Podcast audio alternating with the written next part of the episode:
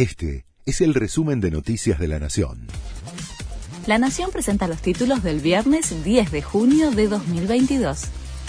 El presidente criticó a los Estados Unidos en la cumbre de las Américas. En un duro discurso, exigió la renuncia de Luis Almagro de la Organización de Estados Americanos, criticó los bloqueos contra Cuba y Venezuela y propuso que los países anfitriones no puedan imponer un derecho de admisión como hizo Estados Unidos con Venezuela, Cuba y Nicaragua. El silencio de los ausentes nos interpela, dijo Fernández, que habló en esta oportunidad como presidente pro tempore de la CELAC.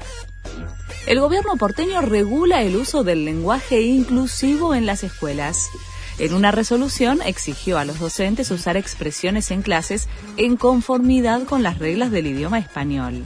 Así, la ciudad de Buenos Aires se convierte en la primera jurisdicción en fijar posición sobre este tema en las aulas. Hoy declara Matías Pulfas en la causa penal por el gasoducto.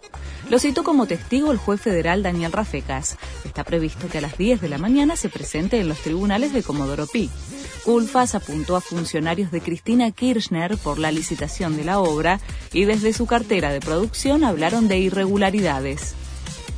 Escándalo en el casamiento de Britney Spears. Jason Alexander, el ex marido de la cantante con quien estuvo casada por solo 55 horas en 2004, saltó una reja y se metió en la propiedad privada mientras hacía un vivo en Instagram mostrando la situación.